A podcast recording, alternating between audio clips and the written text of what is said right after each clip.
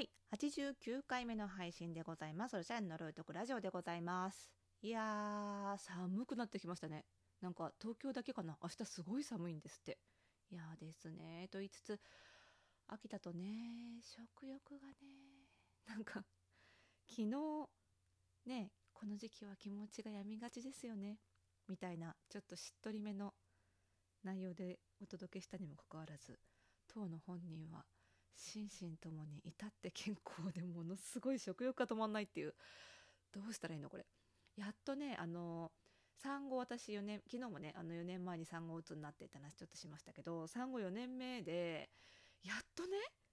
やっと3000の体重に戻りそうなの。長かった。なんか戻ってたんですよ去年まで順調に。戻っまあ、3年かけてですけどねそれでも。やっぱりね初めの2年はねもうダイエットなんかできる生活環境じゃないわけですよ。もうこと自分が生きるので精一杯だったので。やっと2歳ぐらいになってちょっと手が離れてきてあのダイエットできるようになってきて。でね去年の今時期に戻りそうになったんですよ。で油断したらコロナじゃないですか。またリバウンドしまして。やっとね戻りそうなのに。白米がうまいんだ。もう最近だから。あの血が流れそうな強さで歯を食いしばる毎日ですよね。まあ頑張りましょうね、まあ、たまには食べてもいいか。ね。はい。ということで今日話したいのはそういうことではなくですね。あの、まあコロナ禍ですよ。ね皆さん厳しいんじゃないですか？厳しいですよね。であのこの業界もねまあ厳しいアパレル業界全体も厳しいんですが、まあ、もう少しあの対象を狭めて、えー、パーソナルスタイリストとかイメージコンサルタントといった業界も厳しいえー、美容師さんとかもね近隣の業界も厳しいんでしょうけど、まあ、髪は伸びるじゃないですか。なんで行かざるを得ないみたいなニーズがあるので、まあ、あのうちが提携してる美容師サロンあのヘアサロンさんなんかもあの先月の段階で8割ぐらい戻ってきたって言ってたのでもうだいもうだいぶねあの戻ってきてるんじゃないかなと思うんですよ客足が。でもねイメージコンサルタントとかパーソナルスタイリングはまあ不要不急ですよ言ってしまえばね。なのであの結構厳しいところ多いんじゃないかと思うんですね。でなんで私はこんなに人事かというと、まあ、正直うちはあのほぼ変わっていなくなぜかというと、まあ、オンラインでのサービスができる環境が非常に整っているからなんです。であのこのねあのよくイメージコンサルタントイメコンと呼ばれる業界とか、まあ、パーソナルスタイリストなんかの業界であのよくやられるサービスとして、まあ、ニア服を診断するサービスってあるんですけど中でも一番有名なサービスでパーソナルカラー診断というのがあってこのラジオでもね過去何回か話題に取り上げたんですけどまあねそれがやっぱり一番これまではあのオンライン診断が難しいと言われていました。それはあの色をねあの本当に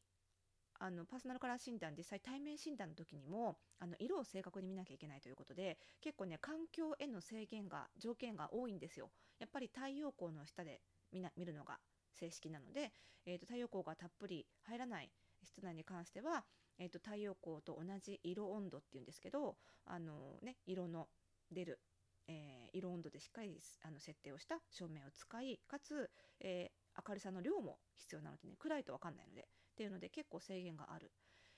で対面ですらそうなので、えー、オンラインでやろうと思うとまあ例えば Zoom で、えー、ディスプレイ越しにって言ったら絶対無理ですよね。色なんか全然ブレブレですから。ですし写真で診断って言ってもあの会えないってことはお客さんに写真撮ってもらうしかないってことなのでじゃあお客さんのカメラまで口出すのかと、ね、カラーマネジメントしてくださいとかって言えないわけですしそもそもカラーマネジメントの世界ってうちのね社内にプロのカメラマンいますけどあのプロのカメラマン持ってしても難しい世界。カメラマンの中でも知識が浅い人が多い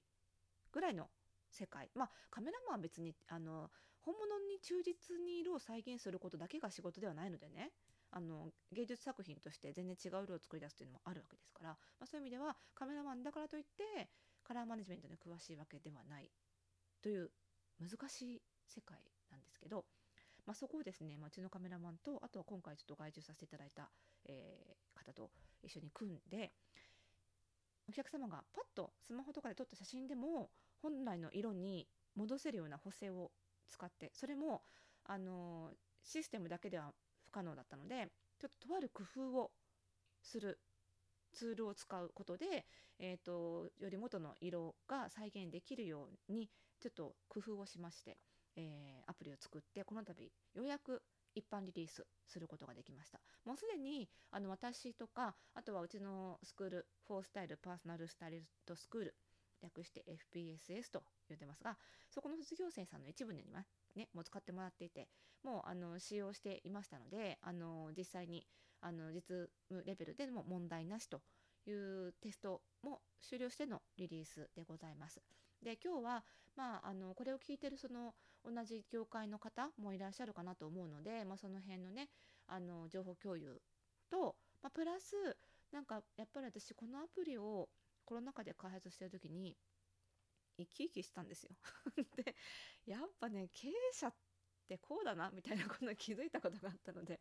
まあ、その辺もねちょっと、あのー、踏まえて、まあ、その辺もお話しするとね別に同業以外の方にもね面白く聞いていただけるかなということで、まあ、そんな2つの観点からお話ししていきたいと思います。それではスタートです。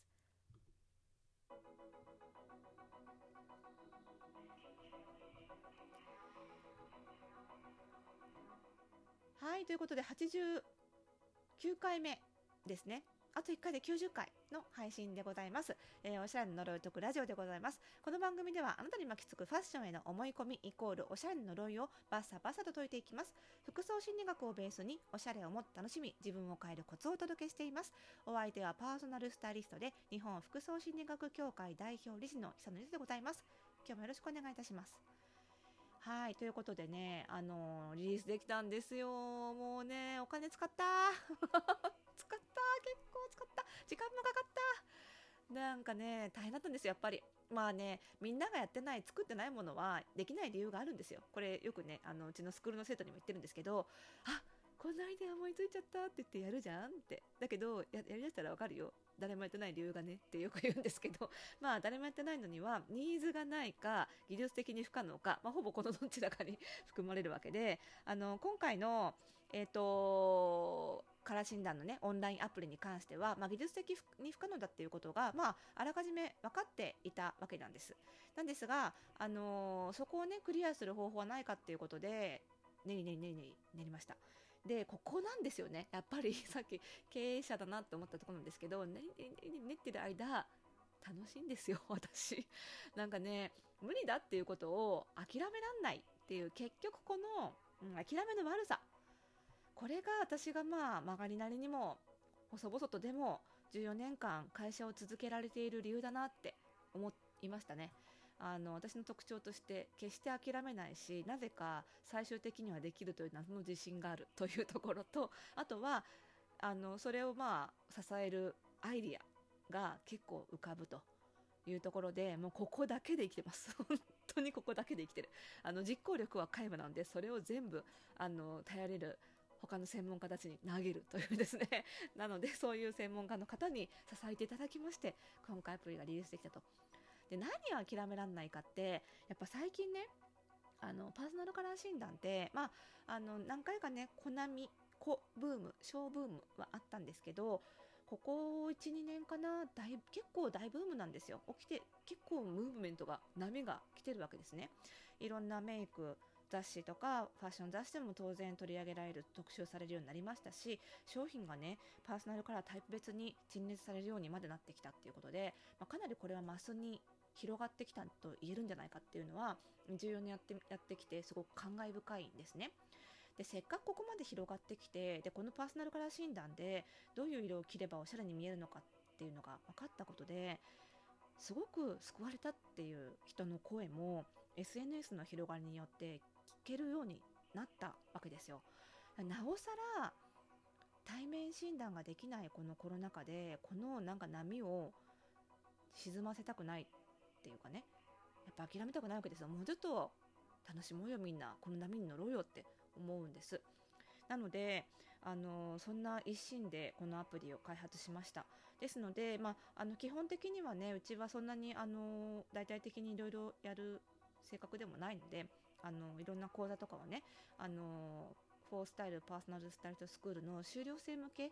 限定にしてしまうことが多いんですけどもう今回のこのアプリに関してはそもそもパーソナルカラー診断というのがあの広く知られたあのシステムカリキュラムというかね仕組み診断ロジックであの特定のどっかの団体があの所有しているものではないっていうところもあって同じロジックを使っているうち以外の修了生卒業生もたくさんいるということなので初めてですねあのすでに開業している、えー、FPSS 修了生以外のカラーアナリストの方にも受けていただけるようにしました